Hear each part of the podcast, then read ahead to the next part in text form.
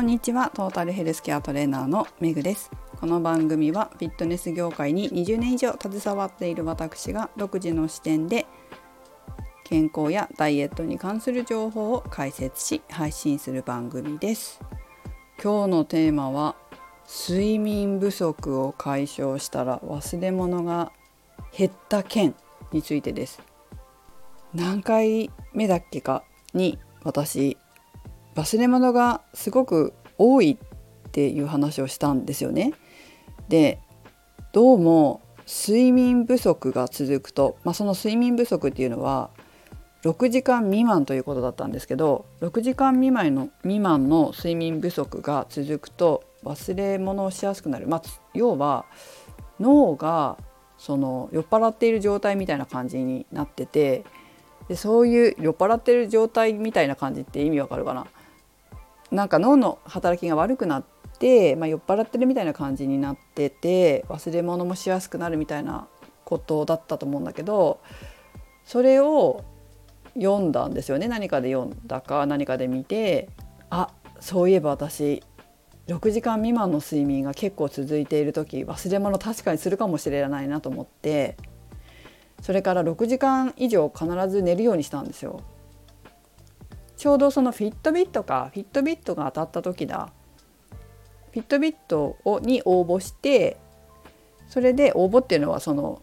なんかプレゼント企画があってそれに応募したら当たってで睡眠の状態を寝てる時に見たくて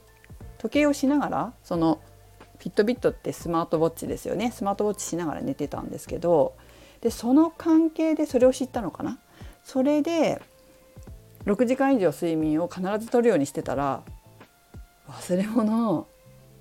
確かにしない。本当にほとんどしないっていうかしない。かも。うんしないね。ほんとしなくなったんですよ。これやっぱりその状況状況で睡眠時間ってね変わってくると思うんです。その体の状態だったりっていうので変わってくると思うんだけれどもとにかく私は今6時間以上の睡眠は必要なんだっていうことが分かりました。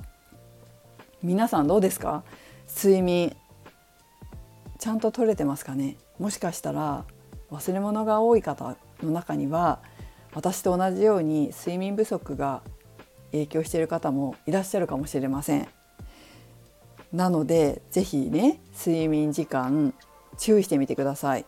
ちなみに今の研究だと最近かの研究だと何時に寝るとかはあんまり関係ないらしいんですよね。昔はそのゴールデンタイムみたいなことは言われてたけどそれはなんか関係ないっていうことが分かったみたいなので、まあ、何時に寝てもとにかく6時間以上寝るみたいな感じなのかな。それはもしかしたら人によってね本当に年代とか体の状態とか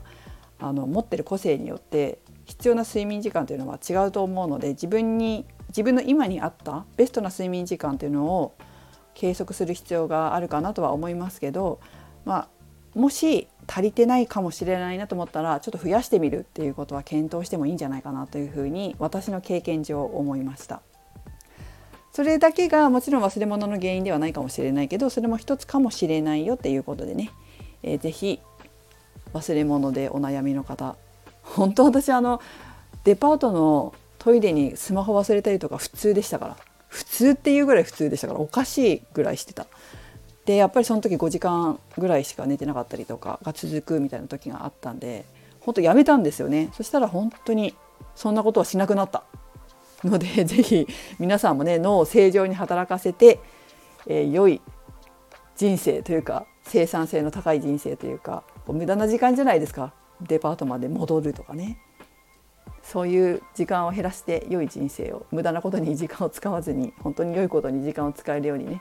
えー、していきましょう。そのためにはちょっと遠回りのようで近道な睡眠不足の解消かもしれません。ということでやってみてください。めぐでした。ご報告お待ちしてます。